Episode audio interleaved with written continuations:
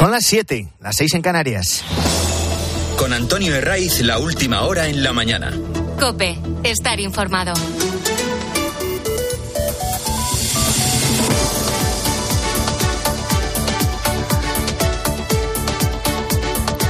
Muy buenos días, sigues en la mañana del fin de semana de Cope, vamos ya a por este sábado que viene con cambio de hora la próxima madrugada, el de otoño, que nos gusta más que el de primavera, porque eh, toca retrasar el reloj. Cuando sean las 3, serán de nuevo las 2 y eso permite tener una hora más para dormir, para estar de fiesta o para lo que uno elija. Bueno, entre el horario de invierno eh, que es el que entra, mm, eh, implica que, ya sabes, amanece más temprano y anochece también antes. Aquí hay gustos para todos. Incluso puede que a ti te dé un poco igual, pero sí que sobrevuela una pregunta. ¿No nos habían contado que se iba a poner fin a estos cambios de hora?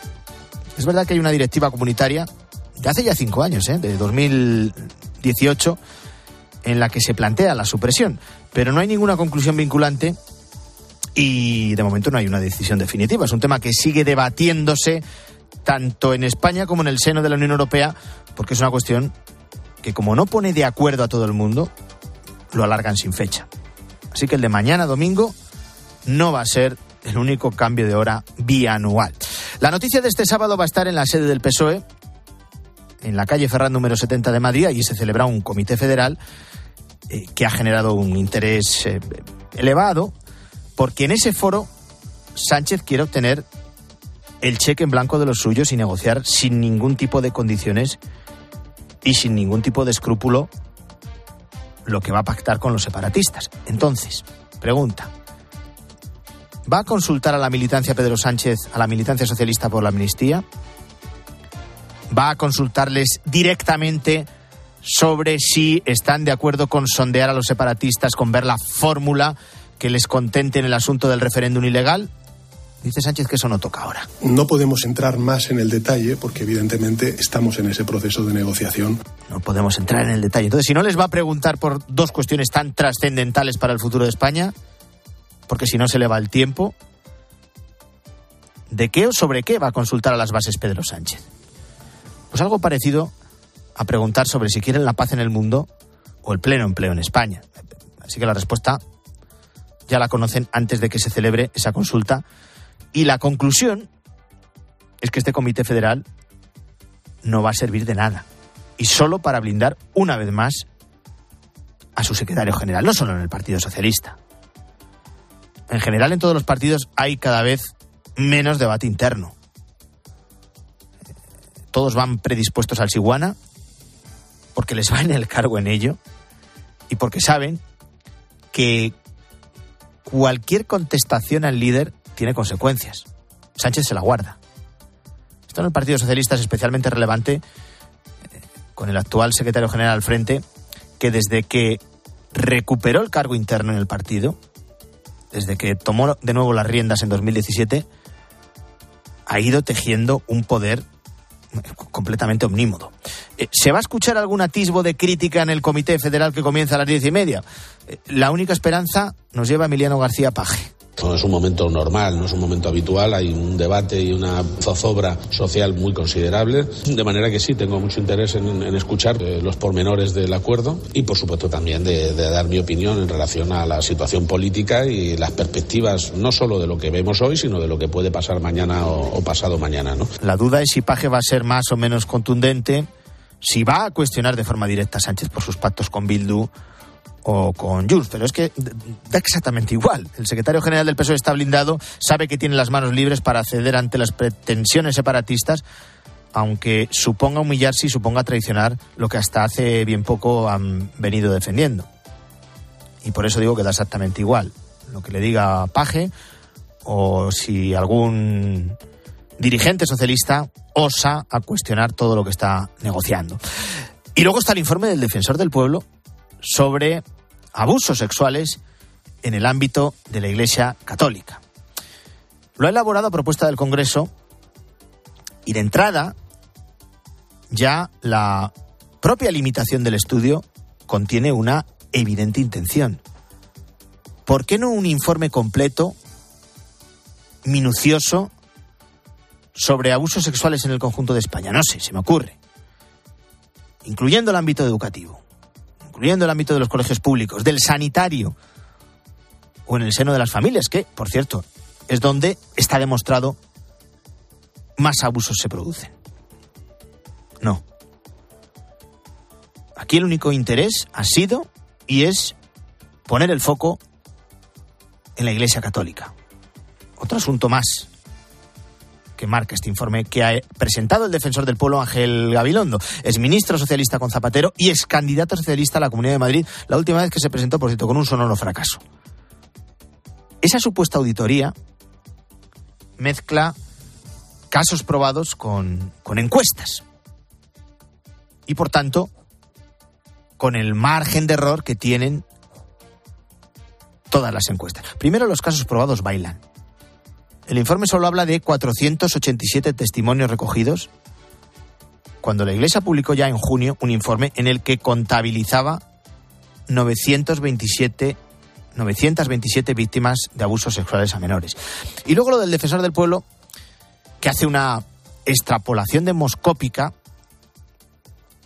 que no deja de ser torticera y que abre una tremenda confusión porque mezcla esa estimación estadística con lo que no dejan de ser delitos muy, muy graves.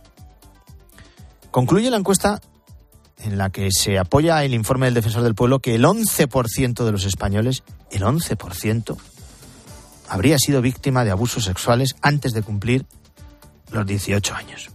En el seno de las instituciones eclesiásticas, un 0,6% del total, lo que, no, lo que deja una laguna evidente dentro de ese estudio. ¿Y el resto qué? ¿No importan? ¿No interesan las víctimas de otros ámbitos? ¿Quién les, repara su dolor? Aquí hay que repetir lo que ya hemos dicho muchas veces y por lo que la Iglesia ha pedido perdón y no se va a cansar de hacerlo con que hubiera un solo caso, uno solo, un caso de abuso sexual en el seno de la Iglesia, más aún si la víctima es menor, debe ser motivo de condena rotunda. El Papa Francisco ha puesto voz en multitud de ocasiones a ese perdón y a esa condena. Aunque si se tratase de un solo caso de abuso que representa ya per se una monstruosidad, la Chiesa chiede di non tacere e di portarlo La Iglesia pide no callar y llevarlo objetivamente a la luz para que el escándalo más grande en este tema en este tema es esconder la verdad. Bueno, esto evidentemente debe ir acompañado, además del perdón, del castigo penal y también del eclesiástico. Y así se ha hecho. Pero lamentablemente la Iglesia Católica, en este escándalo de los abusos, no es ni mucho menos una excepción. Y se ha centrado el foco en esta institución, y lo ha hecho especialmente un medio de comunicación que es el país, que ha arrastrado al Congreso y ha arrastrado después al defensor del pueblo, eh, con no pocas especulaciones en función de esa encuesta, lo cual no deja de hacer un flaco favor a las víctimas reales que han sido víctimas de esos abusos. ¿Hay que hacer frente a este problema social tan grave? Evidentemente. Pero no solo en el ámbito de la Iglesia, en todos. En su presentación, el defensor del pueblo, Ángel Gabilondo, reconocía que la Iglesia no ha participado, pero sí ha colaborado. En esa línea alababa el trabajo facilitado por Repara, que es el proyecto creado por la atención a las víctimas y la prevención de abusos en la Archidiócesis de Madrid, o por la CONFER, que es la Conferencia de Religiosos de España, que en un comunicado agradecía el trabajo realizado por el defensor del pueblo y señalaba que estudiarán las propuestas reflejadas en el informe. Jesús Miguel Zamora es el secretario general de la CONFER. Queremos seguir poniendo los medios necesarios para abordar de manera transparente y abierta el problema de los abusos de poder, de conciencia y sexuales dentro de la Iglesia y continuaremos, como hemos estado haciendo hasta ahora, colaborando con las instancias oficiales en aras de una mayor transparencia.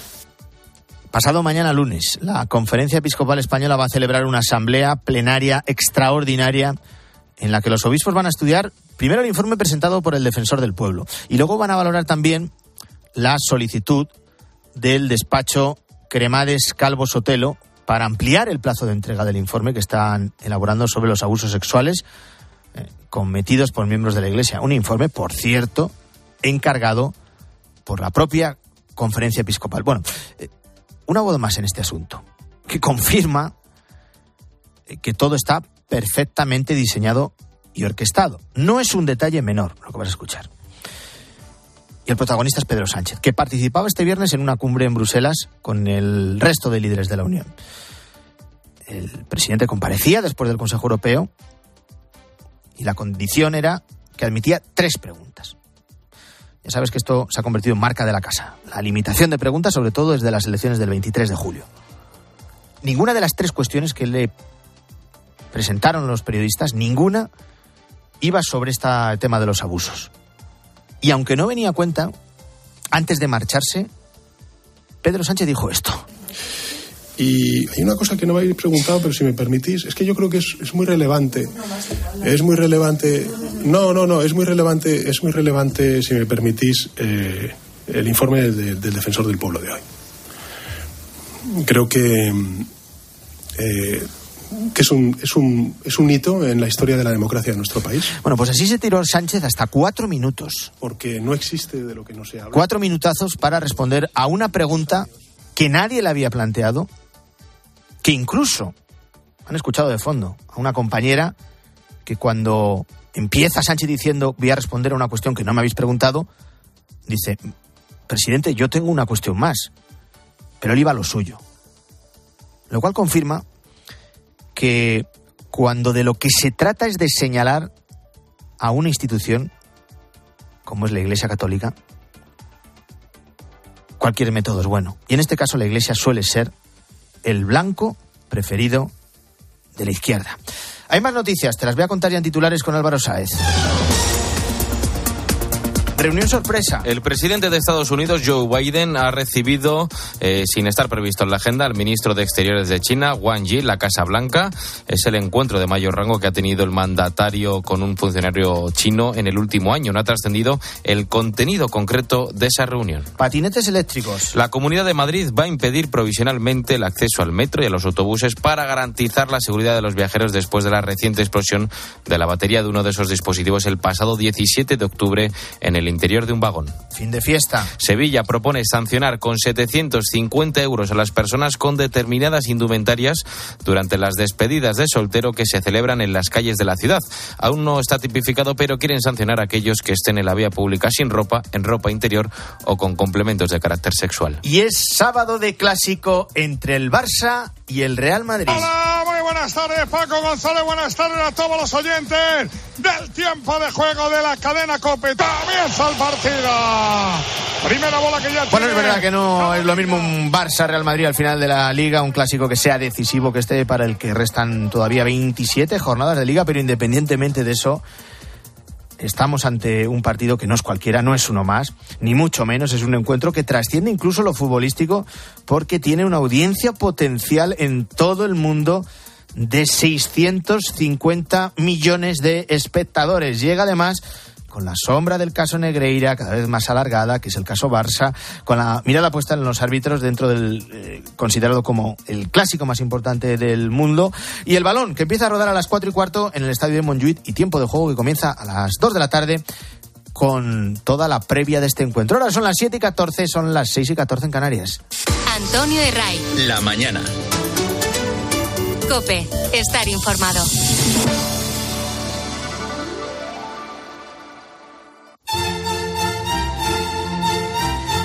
Clásico. No es verdad, ángel de amor. Clásico. Como barroco se denomina un periodo histórico, artístico y cultural caracterizado. Clásico. Esto es fútbol puro, esto es espectáculo el clásico.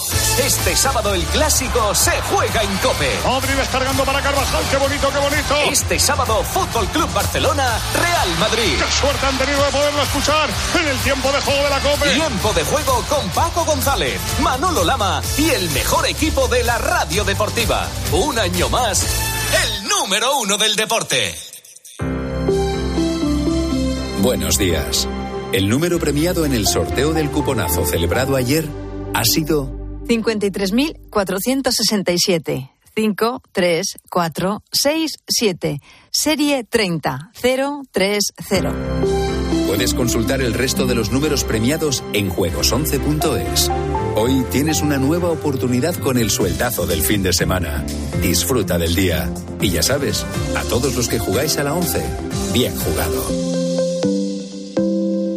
Pronto tendrán que elegir sus juguetes de Navidad. Pero como dice Pumba... ¡Hakuna Matata! Ningún problema, porque ya está aquí el catálogo de juguetes del corte inglés, con la fantasía de los personajes Disney. Y todos los juguetes para escribir la carta a Papá Noel y los Reyes. Comienza la magia. Recoge tu catálogo de juguetes en los centros del corte inglés. O disfrútalo en versión digital en su web y app.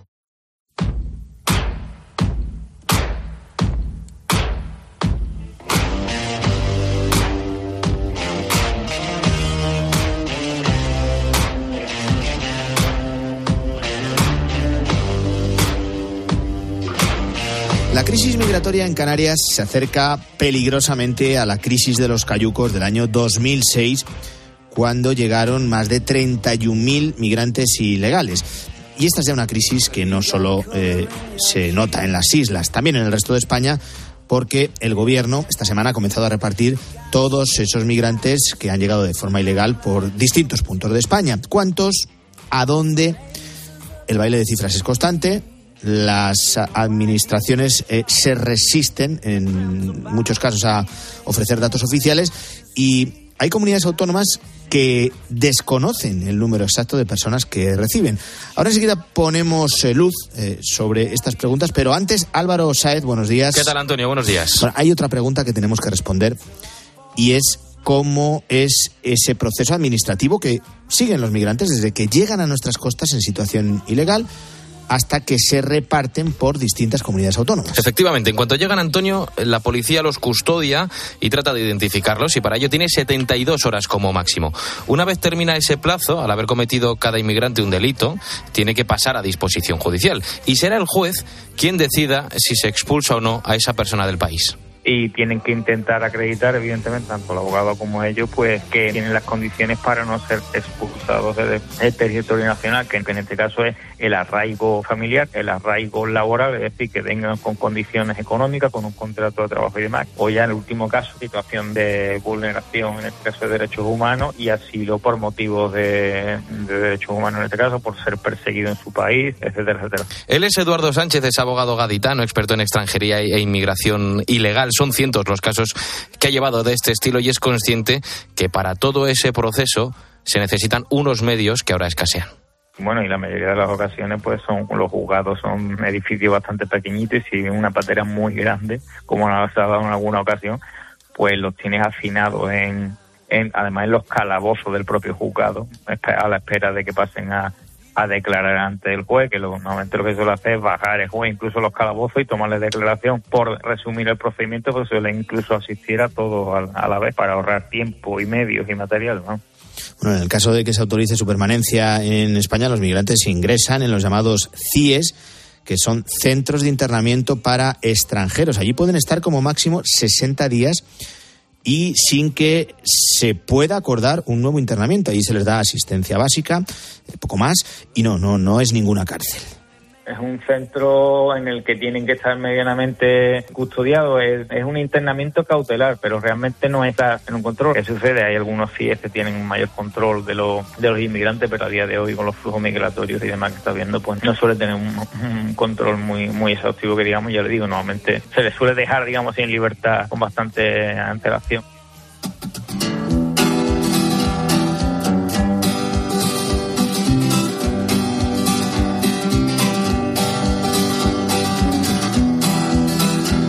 ¿Qué pasa con todos esos migrantes ilegales que hay en nuestro país? Migrantes que han llegado en las últimas semanas a nuestras costas, sobre todo a Canarias, y que el gobierno español está repartiendo por distintos puntos de España con el desconocimiento, mm, lo tachan de descoordinación también, de varias comunidades autónomas donde se están alojando. Bueno, uno de los aspectos fundamentales, Álvaro, es eh, qué pasa cuando son menores de edad. Pues básicamente es que, según nuestra legislación, tienen una mayor protección. Aun siendo ciudadanos de carácter irregular, no se le puede, no se le puede expulsar del país. Es decir, tendría que quedar aquí eh, bien en, a, a cargo de servicios sociales del país o bien en algún centro de acogida, pero no se le puede proceder a la expulsión de ningún modo siendo menor de edad. Mm, y aquí es donde hay muchos problemas porque los migrantes vienen indocumentados y la mayoría asegura que son menores de edad, pero no hay manera de comprobarlo. ¿Y cómo se hace? Pues hay muchos métodos, pero en la experiencia de Eduardo hay uno con mucha efectividad. Es una placa isométrica de la muñeca y esa prueba en principio es casi un, 90, creo que un 99,5% de probabilidad de y de efectividad que establece la edad real de esa persona. Y vamos, nuevamente yo mm, cuando, cuando he jugado lo admite, que hay muchos jugadores que tampoco lo admiten, suele, vamos, suele ser clave en el caso de los menores, si vienen acompañados de sus familias, nunca se les va a poder separar de ellos. Y en el caso de que vengan solas, en vez de ir a un CIE, van a ir a lo que se denomina Centro de Primera Acogida de Menores y van a estar allí hasta que cumpla la mayoría de edad. Ese es, Álvaro, el siguiente punto importante en este asunto. ¿Qué pasa con todos los migrantes ilegales que ya no pueden estar en el CIE porque han cumplido el plazo máximo? Pues nada, sale ni punto. Esa es, según Eduardo Sánchez, experto en Derecho de Extranjería, uno de los grandes fallos de nuestra legislación. Aquí tenemos muchos ciudadanos de carácter irregular que por falta de medios también, de evidentemente Guardia Civil y Policía, están deambulando por, por España. Antonio de Ray. La mañana. Cope, estar informado. Bueno, el caos migratorio, que es una de las cuestiones eh, que acorralan al gobierno de eh, Pedro Sánchez, gobierno en funciones, en plenas negociaciones para sacar eh, adelante una investidura para la que queda de plazo mm, menos de un mes. 27 de noviembre es la fecha tope para la celebración del debate de investidura de Sánchez. Y si seguimos sin una fecha concreta, la novedad en las últimas horas es que el PSOE va a preguntar a su militancia si avalan los acuerdos no solo con Sumar, sino también si avalan que llegue a pactos con otras formaciones. Aquí se entiende que serán los independentistas catalanes, pero no se ha concretado nada más. Ni se pregunta por la amnistía, ni se pregunta por el referéndum. Hoy hay comité federal del partido en el que se espera que la única voz crítica sea la del presidente de Castilla-La Mancha, Emiliano García Paje. Ya veremos en qué tono. Ricardo Rodríguez, buenos días. Buenos días. Para consultar al partido Pedro Sánchez, solo tiene que mirarse al espejo. Bromea más de un dirigente porque el líder exhibirá un apoyo total del cónclave a sus negociaciones. En un giro de guion, lanzará la consulta a la militancia sobre el acuerdo con Sumar y además ha decidido solicitar el aval a las alianzas aún por concretar con el resto de grupos parlamentarios. Ante la recta final de sus tratos, Sánchez exige una carta blanca que podrá lucir a posteriori de los acuerdos necesarios para alcanzar la investidura. Ya sea por disciplina o convicción, el partido prioriza que su secretario general conserve el gobierno. El apoyo cerrado apenas se verá alterado por la oposición de Emiliano García Paje a las cesiones a los separatistas. Nadie espera más rechazo que el suyo. Su crítica está descontada ante una amnistía que el alto mando del PSOE pretende dar por amortizada, pero al mismo tiempo espera que Pedro Sánchez inicie en su discurso la necesaria pedagogía. La noticia también sigue en la, franja de Gaza, donde esta noche Israel ha intensificado los bombardeos. La franja se ha quedado completamente incomunicada por efecto de los eh, fuertes ataques de las últimas horas.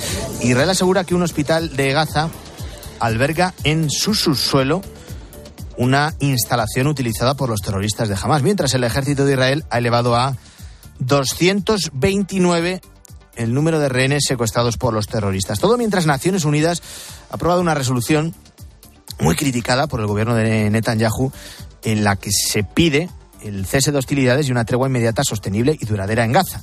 El propio gobierno de Estados Unidos ha dicho en las últimas horas que apoyaría una pausa en los ataques a Gaza para que pueda entrar al lugar ayuda humanitaria y combustible y para que se pueda liberar a los rehenes en manos de los terroristas de Hamas. Precisamente en Estados Unidos, cientos de manifestantes han bloqueado este viernes la céntrica estación mm, Gran Central de Nueva York para protestar contra los bombardeos israelíes en la franja de Gaza y pedir un alto el fuego.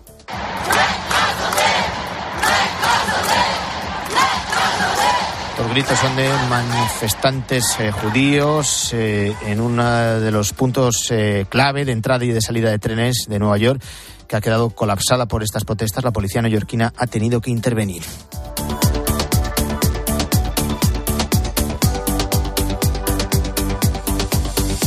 Y el Banco Central Europeo ha decidido mantener esta semana los tipos de interés en el 4,5%. Eh, supone el eh, primer empate tras 10 aumentos seguidos desde julio de 2022. Una pausa en una política monetaria eh, que ha sido muy restrictiva. El economista Tías de Bes ha explicado en la tarde de COPE que estamos encaminados hacia una fase de mayor estabilidad y que esto no ha sido algo puntual, sino que se va a prolongar en los próximos meses. O sea, la intención del Banco Central Europeo, por poco que pueda, va a ser mm, no tocar esto ya durante seis meses mínimo, mínimo. Y si pudiera reducirlo algo, reducirlo. En concreto, al hilo de estos eh, datos, este viernes el Euribor, el indicador por el que se rige la mayoría de hipotecas, bajaba hasta el 4,10%. Para Trías de Bes, la inflación que sufrimos desde hace casi dos años empieza a estar controlada. El Banco Central Europeo no prevé, por lo que eh, apuntan todo lo que son sus, sus proyecciones, es eh, no subirlos y bajarlos algo el, durante el 24 y ya empezar a bajarlos ostensiblemente en el 25. Eh, la inflación empieza a parecer dominada, pero es lo que comentábamos, es que la inflación no solo depende de los agentes económicos europeos, es que depende de, de factores exógenos con los que hablábamos. En cualquier caso, paréntesis. Ponemos rumbo así hacia las eh, siete y media en la mañana del fin de semana de COPE.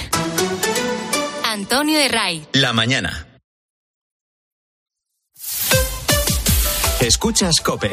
Y recuerda, la mejor experiencia y el mejor sonido solo los encuentras en cope.es y en la aplicación móvil. Descárgatela. Bepear es ahorrar hasta 20 céntimos por litro en carburante gracias a la nueva app Mi Bepe. Más rápida, más fácil y con más descuentos en repostaje, compras, tan distinta que necesitábamos una nueva palabra para definir todo lo que te da. Descarga la nueva app Mi Bepe y empieza a bepear. Consulta condiciones en mibepe.es. ¿Y tú? ¿Por qué necesitas fluchos? Porque es tiempo de pensar en lo que te gusta, en la moda que te hace sentir vivo, chic, casual, sport. Nueva colección de otoño-invierno de fluchos. La nueva moda que viene y la tecnología más avanzada en comodidad unidas en tus zapatos. ¿Y tú? ¿Por qué necesitas fluchos? Fluchos. Comodidad absoluta. García Carrión elabora vinos desde hace más de 100 años en Castilla-La Mancha, el mayor viñedo del mundo. Por eso construyó su bodega global en Daimiel, donde se elaboran vinos bajo la denominación de origen La Mancha, como Don Luciano y Pata Negra. En Valdepeñas, Bodegas Los Llanos, fundada en 1875, cuenta con las cuevas subterráneas más grandes de España y con un gran vino, Señorío de los Llanos. García Carrión cuenta con acuerdos a largo plazo con más de 20.000 agricultores. Actualmente son ya 156 países los que brindan con nuestros vinos de La Mancha y Valdepeñas, disfrutando del sabor de esta tierra con historia. Hay dos tipos de motoristas. Los moteros que aparcan en la puerta y los mutueros, que hacen lo mismo, pero por menos dinero. Vente a la mutua con tu seguro de moto y te bajamos su precio sea cual sea. Llama al 91 555 5555. Hay dos tipos de motoristas, los que son mutueros y los que lo van a ser. Condiciones en mutua.es. Llevas al perro al veterinario, a los niños al cole, al baloncesto y me dices que también os vais de escapada. ¿Hay algo que no se puede hacer en tu nuevo monovolumen? Sí, claro. Echar gasolina. Nuevo EQT 100% eléctrico de Mercedes-Benz. Amplio espacio y conectividad. Diversión en familia llena de energía. Aprovecha ahora y llévate la instalación del cargador gratis. Consulta condiciones. Los goles de tu equipo solo se viven así en tiempo de juego. Ahí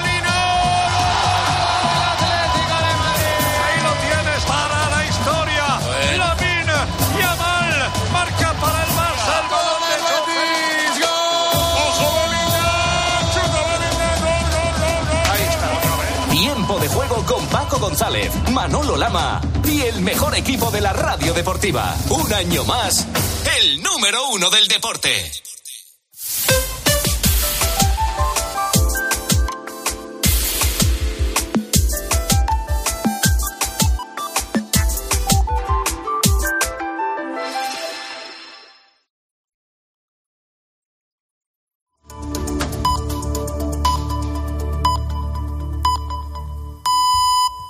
Son las siete y media, son las seis y media en Canarias.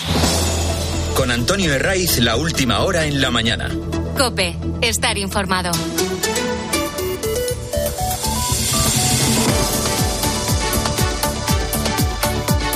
¿Qué tal? Muy buenos días. Bienvenidos si te incorporas a esta hora, la mañana del fin de semana de Cope. Mañana de 28 de octubre, poco a poco vamos desplumando este mes, vamos diciéndole adiós.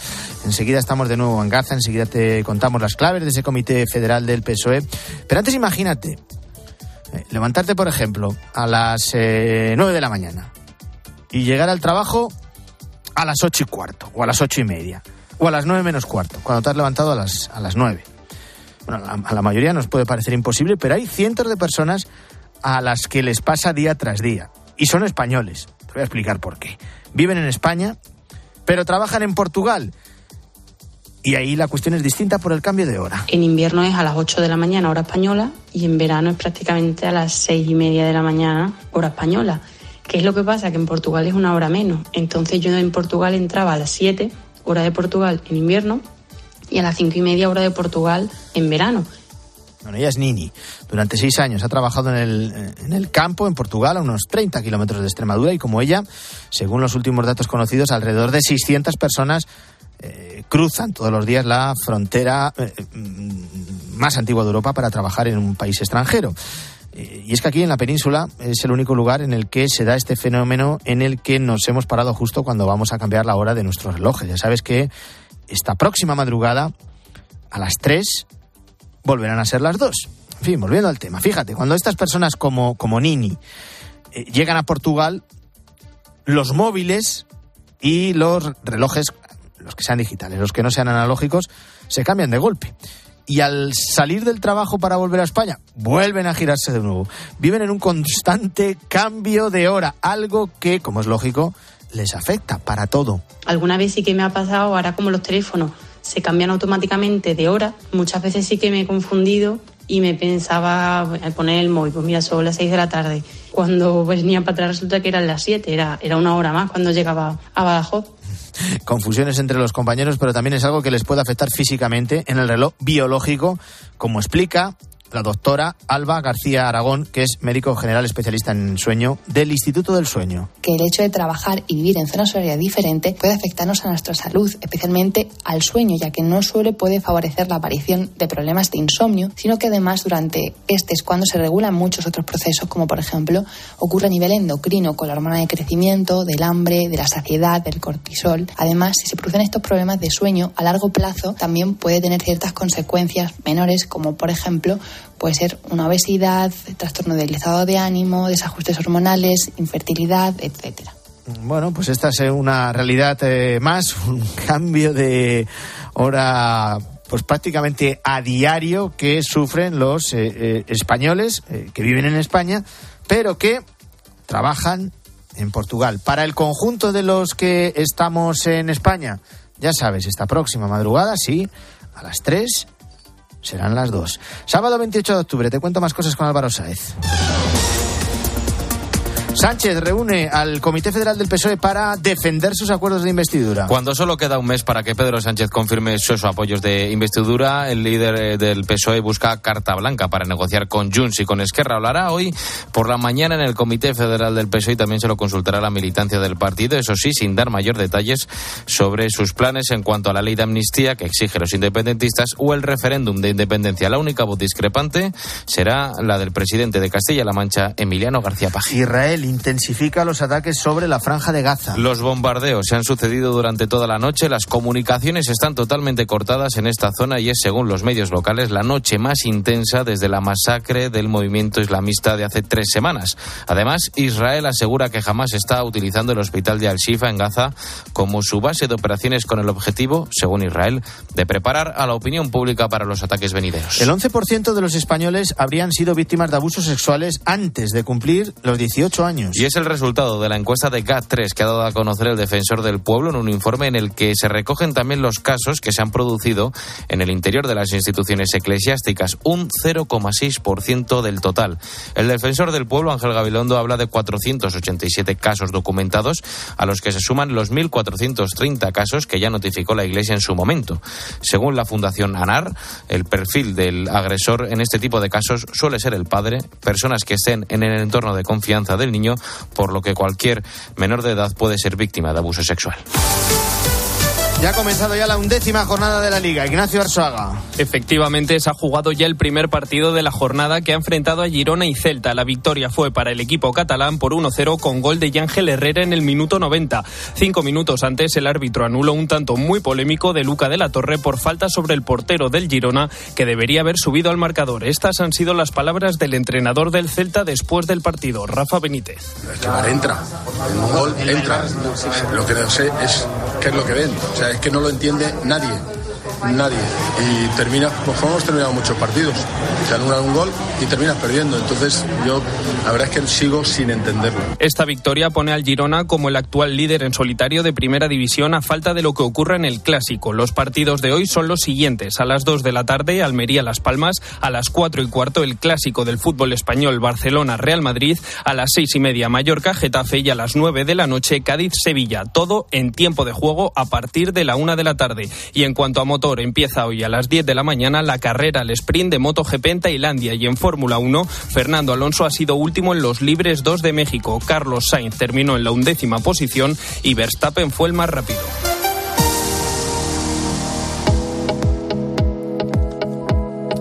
Son las 7 y 36 minutos de la mañana. Guillermo Vila, buenos días de nuevo. Hola Antonio, ¿qué tal? La prensa se hace eco de los últimos datos económicos que apuntan a una cierta desaceleración de nuestro país. Sí, tanto que según el Confidencial, España saldrá del top 15 de mayores economías del mundo en 2027. El estancamiento de la productividad y el escaso crecimiento de la población provocan que el país siga perdiendo posiciones. Mientras sigue la presión fiscal a las empresas, las consecuencias las plantea hoy The Objective. Varias empresas industriales estudian imitar a Repsol y replantear sus inversiones en nuestro país. Añade Voz Populi que Iberdrola y Repsol invierten ya, Antonio, 250 millones más en Estados Unidos que en España. Sobre la guerra en Gaza te lo venimos contando desde las 6. Israel ha intensificado los bombardeos en las últimas horas. Israel endurece los ataques, dice el país, crece la tensión en Oriente Próximo, recalca el mundo con el intercambio de golpes en Siria de Estados Unidos a Irán. Y en ABC vemos una imagen de palestinos rezando ayer en Jerusalén ante la atenta vigilancia de militares israelíes. Viernes de oración y de ira contenida, apuntan. La razón, por su parte, se hace eco de la denuncia del ejército hebreo. Jamás esconde su centro de mando bajo el hospital Al-Shifa. Y sobre la amnistía, ¿qué? Bueno, sobre la amnistía lo que busca Sánchez en ese comité federal que comienza a las diez y media de la mañana es un cheque en blanco a sus bases para sellar el pacto con Puigdemont. Sí, desde luego, al menos esa es la interpretación que hace hoy ABC, lo explica también La Razón. Sánchez convoca una consulta a la militancia para acallar las voces críticas en el socialismo con la medida de gracia. De cara al Comité Federal de esta mañana que apuntabas, Antonio, asegura el mundo que Paje representará el ala más crítica con Sánchez. En el país, la verdad es que el asunto pasa muy desapercibido. De hecho, había una pequeña mención en la primera edición de la portada, abajo a la derecha, mención que ha desaparecido en la segunda edición. Mira que era pequeñita la de la Sí, primera sí, edición, pues nada, se la han ventilado para la segunda. Hay un asunto más. La Cámara Baja que ultima los preparativos para el acto de jura de la Constitución de la Princesa de Asturias. Explica ABC que el Congreso ha terminado este viernes de ponerse de gala. Se han colocado tapices y una treintena de asientos, entre los que destacan los cuatro reservados para los reyes y sus dos hijas. Este periódico ABC además ha tenido acceso al discurso que dará la presidenta del Congreso. Armengol antepondrá la España de hoy a la importancia histórica de la jura. Un acto al que, como dice el país, no irá la reina Sofía para no hacer distingos con su esposo. La decisión, asegura este periódico, pretende no perturbar el protagonismo de la heredera. Mm, Gracias, Guillermo. Vamos a hablar ahora de uno de los asuntos que más preocupa o debería hacerlo a las sociedades modernas.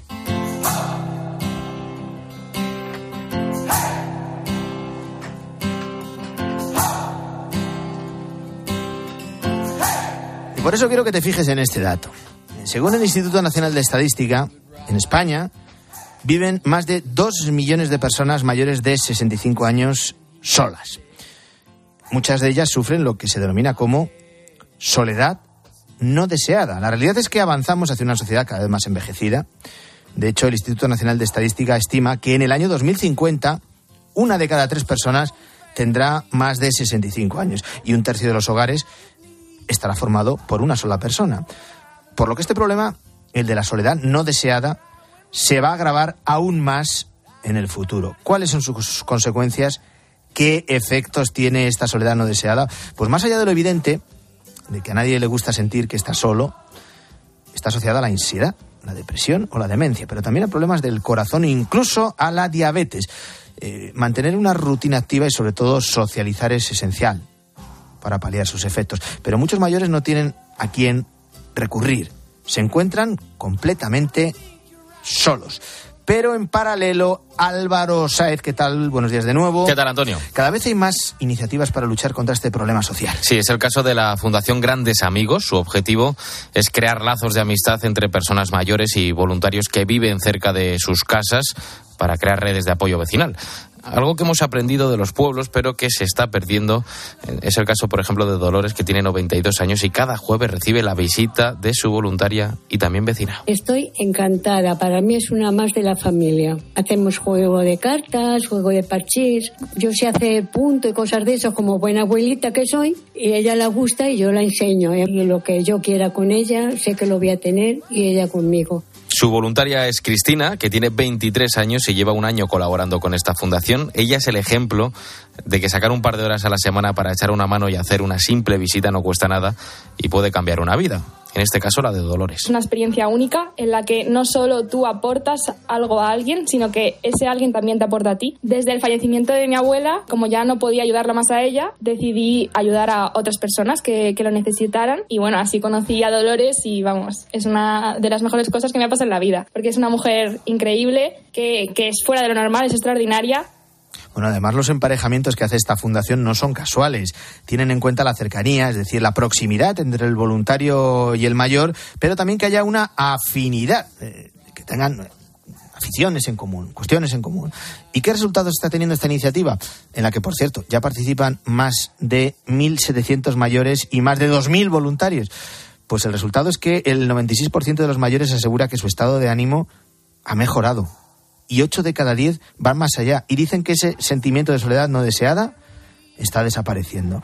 José Ángel Palacios es coordinador de comunicación de la Fundación Grandes Amigos. Nos recuerda que uno de los grandes eh, problemas es el edadismo la discriminación por edad que afecta a las personas mayores. A veces caemos en el error de intentar hacer muchas cosas por las personas mayores, pero sin ellas, sin contar con ellas, desde un modo un poco paternalista que arrastramos de ver a la persona mayor como, ay, es una persona que yo no puedo hacer nada. No, el, el reto sería integrarla, empoderarla y comprobar que las personas mayores, aparte de mucha experiencia que pueden aportar todo lo vivido en su pasado, también tienen presente y futuro, ¿no? Estamos hablando de la soledad no deseada no de aquella soledad que es una elección, como, bueno, pues un modo de vida más. Y no debemos olvidar que todos, tarde o temprano, nos vamos a hacer mayores. Eh, pero esta no es la única iniciativa que ha dejado resultados eh, muy gratificantes en la lucha contra la soledad no deseada. También encontramos, eh, Álvaro, algunos casos en las residencias de mayores. la, pasada Navidad, desde la residencia de Campolongo en Pontevedra lanzaron una llamada de atención. Fue su director, Juanjo López, que escribió una carta que corrió rápidamente por internet en la que contaba que en un fin de semana de sus 100 mayores apenas 5 o 6 recibían alguna visita.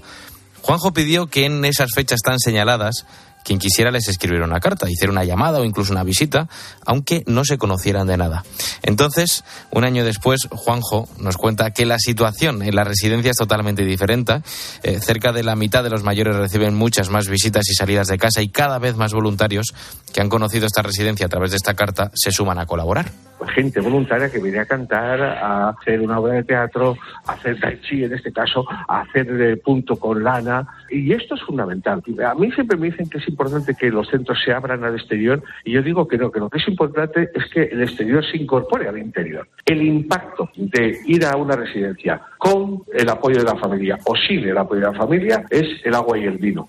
Bueno, este es el caso de la residencia de Campolongo, pero hay que recordar que en España hay cerca de 360.000 mayores que viven en una residencia y este dato, en fin, no, no deja de, preocupar. El 60% de esos mayores que viven en una residencia no recibe ninguna visita, nunca. Esto es una barbaridad. Como has escuchado, eh, en este centro también ha ayudado mucho mm, hacer todas esas actividades con voluntarios. Y es que mantenerlos activos eh, es fundamental para paliar la sensación de, de soledad no deseada y todos sus efectos. Porque la soledad afecta, sí, a nivel fisiológico también. Bueno, pues eh, estas son diferentes aristas que nos deja el problema de la soledad no deseada, por el que una de cada diez personas en España asegura que no solo se siente sola, sino que además no tiene a nadie a quien recurrir.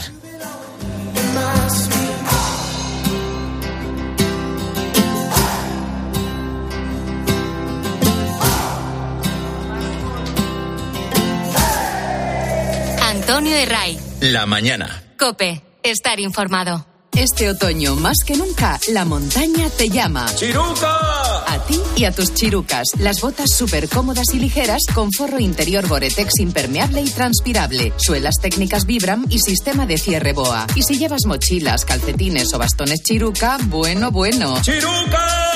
La aventura te llama. Por el aniversario de Supercor, Hipercor y Supermercado El Corte Inglés, tenemos miles de productos con la segunda unidad al 70%. Es decir, si compras un detergente Ariel original, de la segunda unidad solo pagas el deterg. Y así en 2.000 productos más. Supercor, Hipercor y Supermercado El Corte Inglés. ¿Qué necesitas hoy? Y además, 25% de regalo en miles de productos y un millón de euros en premios. Elige tu ruta de inversión en compañía de expertos. Descubre la gestión delegada de fondos de CaixaBank, la gama Master con el expertise de gestoras internacionales y la gama Smart con gestión automatizada. Y además la gama Sub de gestión delegada de valores. Invierte en compañía de expertos. CaixaBank. Tú y yo, nosotros. Consulta las condiciones de acceso en caixabank.es. Inversión sujeta a fluctuaciones de mercado.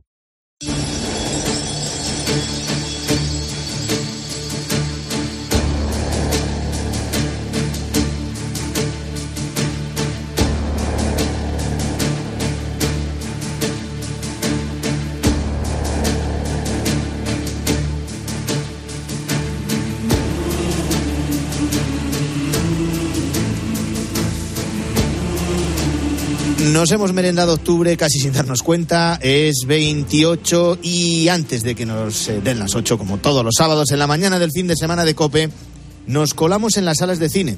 En estos días otoñales casi que apetece un poquito más. Vamos con los estrenos que ya se ha visto. Jerónimo José Martín, Jero, ¿qué tal? Buenos días. Buenos días, ¿cómo estás? De primer plato, tenemos una nueva adaptación al cine de una novela, en este caso del chileno Hernán Rivera Letelier. Eh, mira, eh, a la protagonista de esta película le pasa como a Jerónimo, eh, Mar- María Margarita, que tiene un don muy especial, una habilidad excepcional para narrar películas que ha visto. Es la contadora de películas. Alguien dijo que estamos hechos del mismo material que los sueños. Yo creo que estamos hechos del mismo material que las películas. Hermanita, está todo el mundo esperándote afuera. ¿Qué película quiere que le cuente? Porque eso es un don también. Claro, sí. ¿Qué película quiere que le cuente? Esta es una gran producción española, es una noticia muy buena que a Contracorriente haya liderado este proyecto internacional rodado en Atacama, en Chile. Eh, está ambientado en los años 60. La, la familia de un barrenador empleado allí en, uno de los sitios más secos del mundo es Antonio de la Torre, cuya mujer la interpreta Berenice Bello, que recordemos que es la protagonista de The Artist, o sea, una actriz sensacional. Daniel Brühl aparece también por ahí. Eh, y es una película potente que quiere mm, imitar un poco a Cinema Paradiso y Giuseppe Tornatore en esa nostalgia por el cine, porque el único modo de evasión que tienen ahí es el cine. Y esta chica acaba convirtiéndose en una eh, contadora de películas muy popular porque recuerdan todas las películas que han visto comunitariamente. El hombre que mató a Liberty Balance, el apartamento, el apartamento, los diez mandamientos, el bueno, el feo y el malo. Es muy clásica de puesta en escena y está al frente una de las mejores directoras contemporáneas, que es Lone Serfig, esta danesa, esta danesa que hizo italiano para principiantes, que es magnífica, y An Education, y además en el guion está Walter Sales, que hizo Estación Central de Brasil, Rafa Russo, que dirigió El Año de la Furia, y Isabel Coixet, con la librería. Fíjate qué cantidad de talentos, Completo. ¿no? O sea, es un pedazo pedazo de despliegue el que han hecho entre. Entonces, está muy bien. No está Ennio Morricone, que es lo que pegaría, pero está Fernando Velázquez, que le estamos escuchando, que es magnífico, la banda sonora muy buena. Un poquito pesimista, no es tan redonda como uno a lo mejor quisiera, pero es un peliculón de mucho cuidado y, y como insisto, una noticia muy buena que el cine español se abra internacionalmente porque es una película con muchísima proyección, sobre todo en Iberoamérica, pero también en, en otros sitios del mundo. Ser un buen contador de películas es poseer un don especial. Ni te cuento ya ser un gran director de orquesta. Y es con lo que soñaba la protagonista de la siguiente película, Una Odisea Real de una chica que quería ser precisamente eso. Directora de orquesta. Divertimento. Sé que soy joven, pero la música es mi vida. Y el único momento en el que me siento viva es cuando dirijo. Si de verdad quieres ser directora de orquesta, no te rindas, hija. No dejes que la vida elija por ti. ¿Quién no ha imitado los movimientos de un director de orquesta cuando era estudiante de música, Sí, sí, ¿verdad? dirigiendo no se sabe a quién, ¿no? Eh, bueno, es una película estupenda, eh, de estas que nos llegan de Francia de vez en cuando, inspiradora, hechos reales, la historia real de la directora de orquesta parisina de origen argelino, Zaya Ziouani, eh, que lo interpreta muy bien Oulaya Amambra, es una chica del extrarradio de París, de Saint-Denis, con lo cual entrar en el, en el cogollo potente del, del mundillo musical es difícil, aquí va a contar eh, con la ayuda del maestro Sergiu Celebidache, que era magnífico y a la vez con un carácter terrible, muy bien interpretado por Neil Arestrup, eh, y eh, fue una película muy femenina y muy feminista, dirigida por una mujer, Mari Castil Mention Char, que ya hizo la profesora de música, que era bastante buena, está estupenda, la selección de temas es genial. He puesto eh, el, el- la farandola de la Arlesiana de Bizet porque me entusiasma. Entonces he dicho, pero podía haber puesto el bolero de Ravel, cualquier otra de las que sale en la más película. clásico, más conocido, Claro, al que le gusta, pero esta farandola, atentos, quien la oiga que la, y que la escuche muchas veces. Estupendo la, la subtrama familiar, con el papel del padre alentando a las dos hijas eh, gemelas. Zinedine eh, Sauer la- le interpreta. Muy buena peli, estupenda y para todos los públicos, claro. Venga, vamos a cambiar de registro por completo. Nos vamos a sumergir en la mente de un asesino a sueldos, un thriller. Es The Killer. Ciñete al plan, no te fíes de nadie. Prohíbe la empatía, no improvises. Nunca cedas la ventaja. Pelea la batalla por la que te pagan. Es sencillo. Bueno, es sencillo. eh, de nuevo, David Fincher, nada menos, es el director de Seven, de Zodiac, de la red social. Aquí además ha rescatado de nuevo al director, eh, digo, al guionista de Seven, Andrew Kevin Walker. eh, y pone al frente del reparto a Michael Fassbender, que da vida, encarna a un asesino a sueldo, tal y como lo describe la novela gráfica de Mars y Jackanon. Eh, Buena película en la que no solo se influencia el cine negro, sino también del polar francés. Es muy fría, mucha narración en off, quizá eh, en primera persona contada por el propio asesino de cómo es su vida diaria y toda la, la venganza a la que le lleva un fallo en uno de las, de las eh, encargos que tiene. Eh, del silencio del hombre de Jean-Pierre Melville, de la ventana indiscreta de Hitchcock. Y es más un ejercicio de estilo, no llega a la potencia y también a la hondura moral, en cierto modo, de, relato ético ¿no? de, Seven, pero es un ejercicio de estilo potentísimo y desde luego el mejor thriller de esta semana que hay más estrenos de thriller. ¿sí? Muy buenas críticas, sí, para este asesino. No tan buenas para otro thriller, como dices, eh, que han llamado Retribution. Hay una bomba en el coche. Deja que mis hijos se vayan. Vamos a jugar. Soy inocente, créame. Necesito poder confiar. Papá, ¿qué haces? Os sacaré de aquí. Te estoy vigilando. Bueno, es una otra buena noticia para el cine español, porque es el remake de una película española, El desconocido de Dani de la Torre, con guion de Alberto Marini, protagonizada por Luis Tosar, rodada en, en La Coruña y que era bastante mejor que este remake que lo ha interpretado Liam Neeson, que ya tiene 71 años, eh, eh, tipo en el coche, que va con sus dos hijos, que más bien parecen sus nietos, y le avisan por teléfono de que tiene una bomba y que no se puede parar. En fin, muy buena producción de Jaume Colet Serra, también español, que ha dirigido unas cuantas películas con Liam Neeson, y bien, se deja ver, pero es más aparatosa que espectacular y es menos profunda y menos mm, eh, potente que la española. Aquí la ha dirigido Nimrod Tal, mucho mejor Dani La Torre. Eh, Y otro, si te parece, otro thriller más. Eh, Te decías que había tres. Bueno, en este caso no es un thriller, es una película. Sí, eh, pero es thriller también. Sí, más de fantasía, ¿verdad? Eh, Robert Rodríguez que dirige a Ben Affleck en, en este sí thriller singular. Hypnotic. Un hipnotista tiene la capacidad de influir en el cerebro. Lo usa para hacerte ver una versión del mundo que no existe. Quiero saberlo todo. El hipnotista hace que todo parezca que es normal.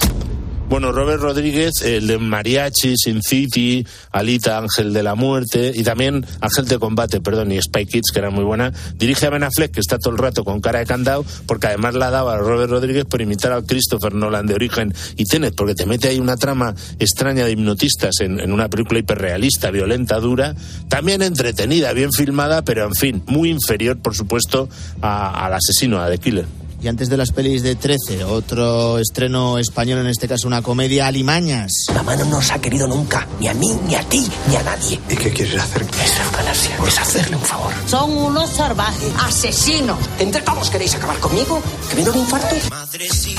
Tú sabes. Eh, está Loles León, eh, eh, pues está todo el ¿no te ha gustado mucho? Silvia Abril. Bueno, no me ha gustado mucho, pero vamos a ver. Es que es como la 13 Rue del Percebe, ¿te acuerdas, no? A estos cómics. Y entonces aquí están todos en torno a ver si se muere una anciana, sobre todo sus dos hijos, uno de los, cual, eh, de los cuales es impresentable, que Jordi Sánchez, que dirige aquí, debuta como director con Pen Antón Gómez. Ambos han escrito la obra de teatro en que se basa. Han hecho el esfuerzo de, de quitar la teatralidad de todo esto, pero es, un- es humor macabro y negro y un poqui- y no sutil precisamente, ¿no? Pero bueno, tiene su punto, para echarse unas risas no está mal. En fin, no es arsénico por compasión de Frank Capra ni el cuento de las comadrejas de Juan José Campanella, que son magníficas en ese. Se parece más a la comunidad, a las de la iglesia. Y en fin, y es un alegato contra la avaricia, o sea que, claro. Nos, en cuanto a las películas de 13, nos remites un fin de semana más a la madrugada del domingo al lunes. En este caso, pues una película de Warwick que, que es Diamante de Sangre. Bueno, yo creo que es la mejor película de este director, que hizo también Tiempos de Gloria, Leyenda de Pasión, eh, y una interpretación sensacional de Leonardo DiCaprio y una denuncia de toda la explotación de África también en este ámbito de los diamantes. Es una semana que ya empezó ayer García lo bestia, con un- una obra maestra que era Siguiendo mi camino de Leo Macari con Bing Crosby, magnífica película, que mañana tenemos un poquito de todo, sobre todo un western, eh, Los Comancheros, que está bastante bien, ¿no? Mañana no, y ahora tenemos hoy, hoy sábado Michael Curtis con John Wayne, eh, y luego mañana tenemos Abuelo Made in Spain con Paco Martínez Soria y Vente a Alemania Pepe con Alfredo Landa, y sí que nos podemos echar unas risas. Y acabamos con un buen western al que le guste, que no se lo pierda, El Vengador sin Piedad, eso es mañana domingo, de Henry King con Gregory Peck y Joan Collins. Para dejarlo como siempre, Jero, En en, lo todo alto. lo alto. Buen fin de semana. Igualmente, adiós.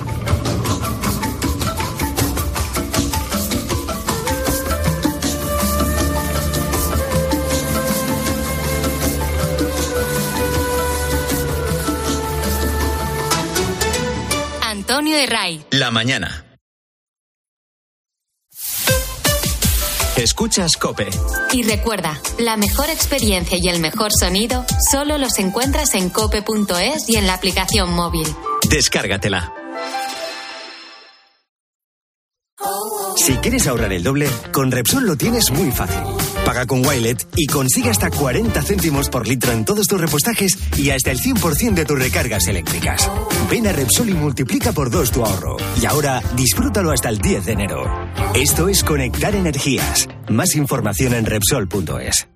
Descubre la gama MG4 Electric desde 19.480 euros y encuentra por fin el eléctrico perfecto para ti. Con hasta 711 kilómetros de autonomía total en ciudad, 7 años de garantía y 5 estrellas Euro NCAP. Seas como seas, hay un MG4 esperándote en el concesionario. Precio sujeto a financiación. Consulta condiciones en mgmotor.es. Elige tu ruta de inversión en compañía de expertos. Descubre la gestión delegada de fondos de CaixaBank, la gama Master con el expertise de gestoras internacionales y la gama Smart con gestión automatizada. Y además la gama Sub de gestión delegada de valores. Invierte en compañía de expertos. CaixaBank. Tú y yo, nosotros. Consulta las condiciones de acceso en caixabank.es. Inversión sujeta a fluctuaciones de mercado.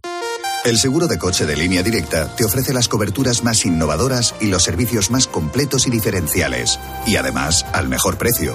¿Qué más se puede pedir? Solo un seguro adelantado a su tiempo puede hacer esto. Cámbiate ahora y te bajamos el precio de tu seguro de coche sí o sí. Ven directo a lineadirecta.com o llama al 917-700-700. El valor de ser directo. Consulta condiciones.